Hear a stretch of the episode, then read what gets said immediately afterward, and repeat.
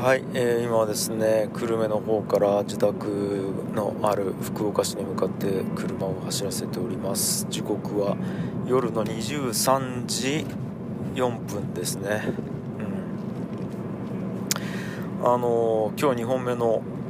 収録というかあの配信なんですけども、えー、まあ1個前のやつで言いましたけども今日はちょっと講師としてお仕事をしてきましてまあ、社長のコミュニティみたいなね、あの中小企業の社長さんが集まる、えー、社長コミュニティみたいなところの寄り合いで、えー、ちょっと講義をさせてもらいまして結果、えー、30人40人ぐらいいらっしゃったんですかね、え、リアルとズーム織り交ぜて多分そんくらいいらっしゃったと思うんですけどその前で、えファンコミュニティの作り方とあとその紅葉とあとこれからどういうふうにこう経済的な動きが行われていくのかみたいなものを僕の所感を混ぜ混ぜにして、えー、お話しさせてもらいましたっていう感じなんですけども、うん、いや楽しかったですね。難しかったけどはい楽しかったなって感じです。で実際来られてたのがもうやっぱりこう何ですかね IT の方とかは多分ほぼいなくてうん、やっぱ製造業の方とかサービス業の方とかが多くてで多分どっちかというと B2C よりも B2B の方が多かったんかな肌感的には、うん。まあ、そういう方々だったんでそので年齢の方もおそらく僕より年下の方ってほとんどいなかった。34人もぐらいかな。もうちょいかな。まあまあでもあとは本当にえー、諸先輩方で多分、えー、一番先輩の方は多分70超えてる方もいらっしゃったと思うんですけどそういう方々の前でちょっとねなんかポッドキャストとはとか YouTube とはとかいやコミュニティっていうのがこうなってとかで何やったらポスト資本主義とはみたいな話をさせてもらいまして、うん、なんかね楽しかったですよ。難しかったですけどそうそうそう。まあそれはいいんですけど。あのー、最近ずっとこのことばっかり思ってるなっていうのがあって一時期ですよね。一昔前までは分かるって何ぞやみたいな話を僕ずっとこの配信でやってたと思うんですけど最近ずっと僕のマイブームじゃないですけど頭の中をぐるぐるぐるぐるしてる言葉っていうのがあってそれはコミュニケーションなんですね。コミュニケーション。うんまあちょっと今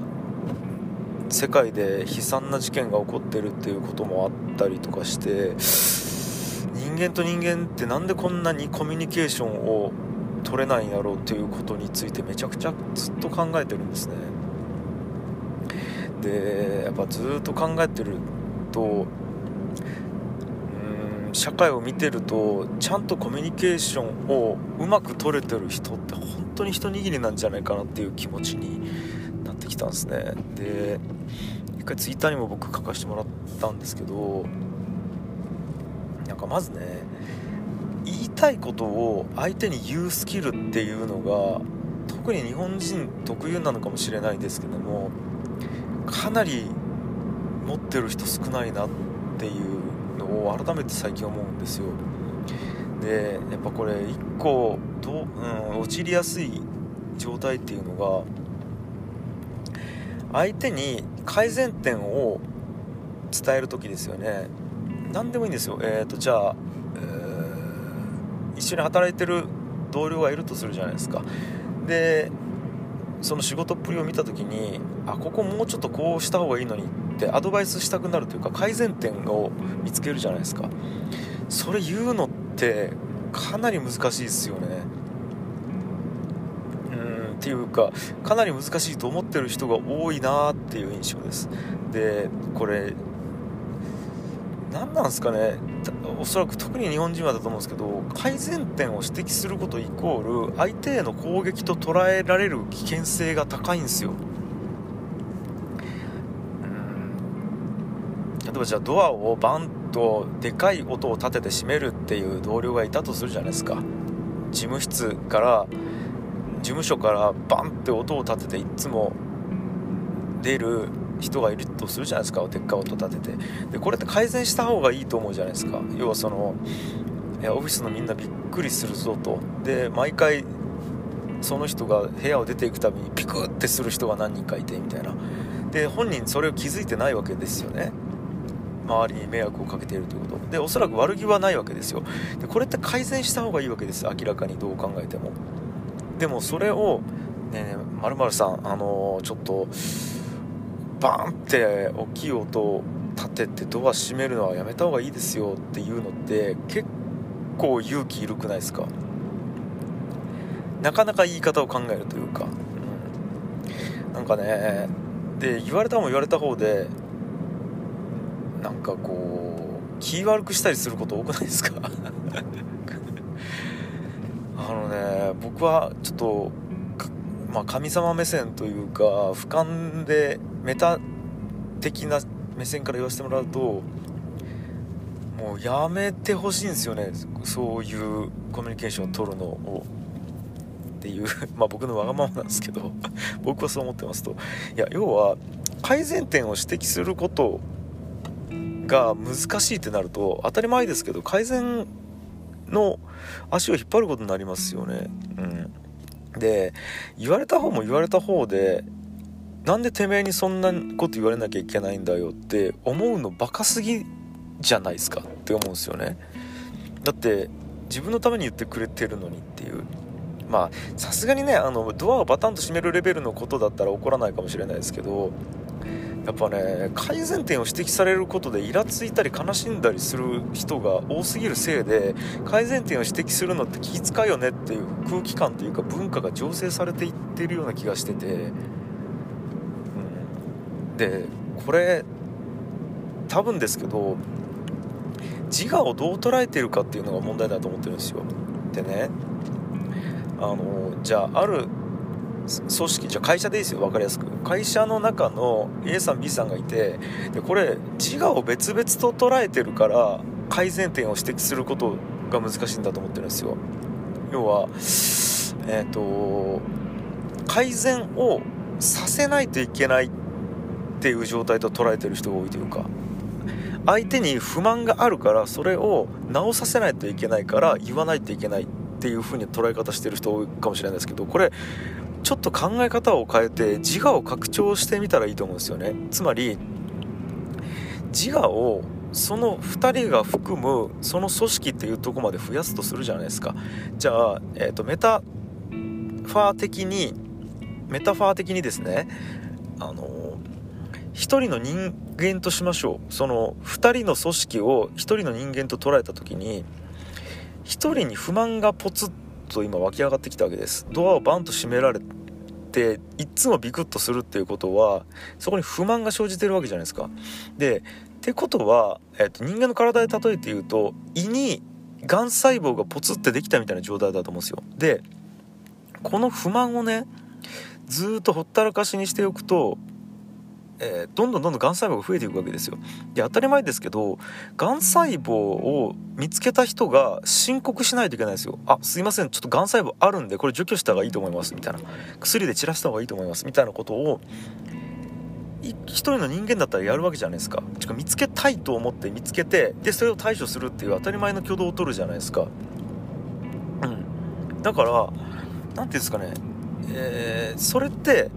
誰が見つけるのがいいとか悪いとか誰が何て言うんですかね。あのそそういう話ではなくて全員で協力して見つけた方がいいわけですまず。で見つけた人がいたら必ず共有した方がいいわけです。じゃあ胃袋担当の人があれ？俺んとこにがん細胞あるなってなったらそれ脳に伝えないと病院に連れて行ってくれないわけですよ。でも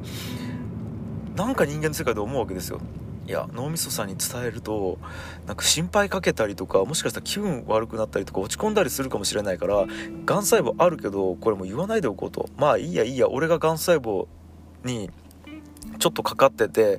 調子悪いぐらいでまあ終わればまあいいからっつって。最悪このまま穏便に何もなくこのがん細胞あの自然消滅してくれたらそれはそれでいいからって言ってずっとほったらかしにしておいたまんまどんどんどんどんでかくなっていって蝕んでいって他の部位までもどんどんどんどん侵食していって最終的に取り返しがつかないようになった時に初めて脳みそがあれ？めっちゃ転移してるやんってなるっていう状況っ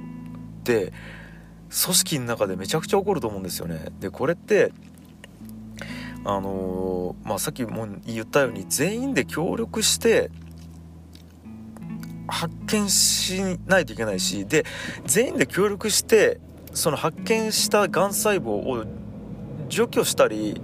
散らしに行かないといけないと思うんですよ。うん、でこれもうちょっとね激しい言い方をするとですねがん細胞を見つけた人ががん細胞あるって言わない状態ってもう情報の隠蔽だと思ってるんですねあの、くら自分の責任だったり自分が我慢すればいいことだったとしても自分の精神状態が良くないことって組織に迷惑をかけるというか影響を及ぼすわけじゃないですか。それってもうあなた一人の問題じゃないと思ってるんですよ。つまり組織全体の問題なんですね。あなたの精神状態はと思うわけです。僕は、ここをね自我を自分だけのものと思ってる人が多いような印象がまずありますよね、で僕は特にまあ経営者なので例えばじゃあ会社の中だと経営者なんですね。うん。し、まあ、僕は結構言うタイプなのでそのオファーがあったら。それを悪気なく言うタイプというか言うようにしてるというか言った方が世界のためにいいと思ってるから言うようにしてるんですけど。うん。でもこれ特に年下だったり立場が低い人間だった場合って言いにくいと思うんですよね。でちなみになんですけどその気持ちも分かります。でおそらく、えー、組織をマネジメントする側はなるべくどんな小さいことでも気づいたら言ってほしいと思ってるはずなんですよ。組織のほころびは。それは当たり前で、えーと、自分がリーダーをやっている組織っていうのはもう自我が自分の組織っていうところまで拡張してるわけです。リーダーからすると、もうそのチーム全体は自我なんです。自分なんです。だから自分のチームの、えー、不具合は知っておきたい。これは当たり前。だからえーと、マネージメント側は何でも言ってくれってもちろんですけどオファーしますし言ってくれなかったら何で言ってくれなかったんやって怒るし傷つくし不満に思います、うん、なんですけどじゃあ、まあ、あえてこう下の者とか部下って言い方しますね。あえてあえてこれは、うん、あの人間的にそうとは思ってないですけど立場上部下とか下と思ってる人からするとあのね改善点を透明にしたところで解決しないかもしんないわけです。言っても意味がないっていうことです。で言っても意味がないっていう状態を何回も繰り返されるとあもう言うのやめよってなるんですよ。で言っても意味のないぐらいのレベルだったらいいんですけどもっと悲惨なのは言うリスクがあるってことですね。あいつは、えーと自分のわがままを言うやつだとか本当は組織の改善点言ってるんですよ。自分はこういうの状態が嫌だって言ってるんですけどそれってうん歪んで受け止められるとあいつは自分の気持ちいい方向に組織をコントロールしているとかわがままを言っているみたいな捉え方をされるとあいつやべえやつやなっていうレッテルを貼られる危険性があるわけですでつまりなんかえ改善点を指摘した時に改善ができなくてかつ何て言うんですかねあの煙たがられるリスクがあるってなるとそれは改善点言わないだろうなっていうその下の人間が当たり前のように思うその何て言うんですかねメリットデメリットの感覚っていうのももちろん分かるわけですよね、うん、だから難しいなと思ってるわけです、うん、なんですよ。でこれってねまあいろんなところで起こってるような気がしますね。まあもちろん会社が一番分かりやすいんですけどこれちょっとした部活とかあと家族の中でも起こってるかもしれないし兄弟の中でも起こってるかもしれないし、ん、なところで起こってる気がしますね。でこれって多分難しいんですけどまあ僕の肌感的にはおそらく9割ぐらいはそのパワーバランスが上の方というか、まあ、会社だったら上司の方ですよね。うん、で、まあ、夫婦だったらまどっちがパワーバランスいいか分かんないですけどまあうんまあ上の方ですよねの責任だと思っていてうん。要は言ってくれてありがとうっていう感じをどれだけ出せるかだと僕は思ってるんですね。うん、本当に言ってくれてありがとうってどれだけ心から言えるかっていう。それがないと言うリスクの方が勝りますからもちろん。いやこの辺がねめちゃくちゃ難しいなと思いながらでもやっぱ理想の組織づくりっていうのは情報の透明性っていうのはめっちゃあると思ってるしまあそこを担う一個の要因がやっぱ心理的安全性だったりあとインセンティブ設計だったりいろいろあるなと思ってるんですよね組織にとって。心理的安全性だけじゃないですからね。心理的安全性があったからといって言うメリットがなければインセンティブがそこに生まれなければ言わないでしょうから思ったことを。そうなんですよ。だからめっちゃ安全な場を作って言ってくれてありがとうって言ってじゃあ改善点言ったところで一個もそれを反映させなかったら言うメリットないわからそれは言わなくなるっていうことですよね。うーんなんかね。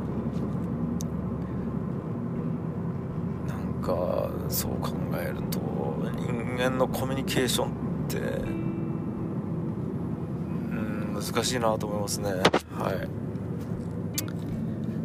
だからまあ争いが起きるっていうのもなんか本当に、うん、そういう個人がコミュニケーションの問題っていうものを今まで人類の課題として解決してこなかったっていうのが実は組織と組織の争いになってるんじゃないかなと思ってるんですよね。だから早く人間はコミュニケーションの問題を解決できればいいなって早くそこまでたどり着けばいいなって思ってますね。うん。まあどうすればいいのか分かんないですけどね。